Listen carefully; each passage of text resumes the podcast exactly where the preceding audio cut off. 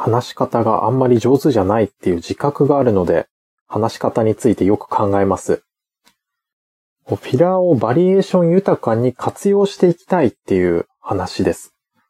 フィラーとか口癖には、じゃあ、具体的にはどんなものがあるかって言いますと、代表格は、えーと、あの、ちょっと、まあとかですね。なんかっていうのもあります。あと、結構っていうのも僕はよくお世話になってる気がします。というよりまあ、つい言ってしまうんですけども。他に何か使いやすいものがあるとすると、接続詞っぽいものって使いやすそうだなと思います。しかし、つまりとか、要するにみたいなものって、うまく使えれば話の方向性がはっきりして、わかりやすく話せそうですよね。これも多すぎると気になってしまうと思うんですけども。あと、僕がなかなかこれ良さそうだなって思ってるものが、ん、んです。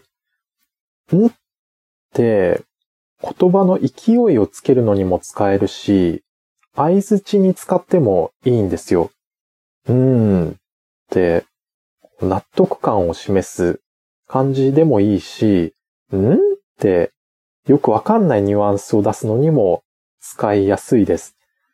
まあ、ちょっとカジュアルだから、上の人と話すときにはあんまりやらない方がいいかもしれないです。うん。いろんな人の話しているところを観察して、使えそうなものは盗むっていう感じがいいんでしょうね。自分が一番気持ちよく話せるフィラーのスタイルを見つけたい、磨いていきたいって僕は思います。フィラーをなくせっていうのは、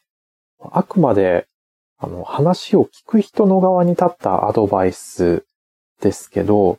話す側がもっと気持ちよく話せるっていうのも大事なことだと思うんです。英国王のスピーチに出てきたジョージ6世のことを考えると、あの人は無理やり左利きを右利きにとか曲げられてしまったせいで歪みが出てしまったんですよね。だからフィラーとか口癖って自分の思考のパターンと繋がってますし、ほとんど自分の体の一部みたいなところがあると思うんです。で、これを取り除いてしまうっていうのは、実はかなりの大手術手術だと僕は感じてます。で僕としては逆にフィラーのバリエーションを増やすことで自分の思考のパターンとかの選択肢を増やすっていうこともできるんじゃないかと思ってます。もちろん、フィラーって必ず入れないといけないって言ってるわけでもなくて、入れないっていう選択肢ももちろんありますね。普段はフィラーをうまく交えながら話をするんだけど、ここぞという大事なところだけフィラーなしではっきり話してみるっていうのも、それはそれで大事なポイントっていうのが際立っていいんじゃないかと思います。いろいろ考えられますけど、とにかく自分の話し方のスタイルを作っていけると良さそうだなと思います。それで、えー、僕がなんでこんなにフィラーのことを話してみようと思ったのかというと、このポッドキャストを録音して投稿するときに、一回は自分で聞き直しているんですが、うん、自分、フィラーが結構多いなと感じたんです。それでフィラーを減らした方がいいのかなとも考えたんですが、いや、そんなこともないだろうという結論に至りました。そして、フィラーを減らすのは大変そうなので、逆にフィラーを使って話すっていうことを正当化してみようと考えました。ここでですね、フィラーっていうものにはもう一つ重要な役割というか、できることがあると思ってるんです。僕は今もこのポッドキャストで喋るにあたって、原稿を割にしっかり書いて、でそれを読み上げるっていうやり方をしてます。で書いた原稿をそのまま一字一句全部読み上げてしまうと、何かただの音読になります。で、ただの音読でもいいと思うんですけど、でも僕としては、その場で思いついたことを話してる感じっていうのもちょっとは出したいんですよ。でそこで、原稿を声に出して読むときに、あえてフィラーを交えてみるっていうことをやってるんです。あのとか、えーと、みたいなのって、自分の気持ちを確かめながら話そうとすると出てくるものだと思うんです。で自分の気持ちと、あとこれから話そうとしている内容っていうのを自分の中で一致させてから声に出すっていう作業なんです。だから僕の思うフィラーの重要な役割っていうのは書かれた言葉をただの音読ではなくて自分の感情と一致させた上で自分の話し言葉に変えてくれるっていうものなんです。自分の外側に書かれている言葉を自分の内側から出てきた話し言葉に変換してくれるんです。うん。それを踏まえて、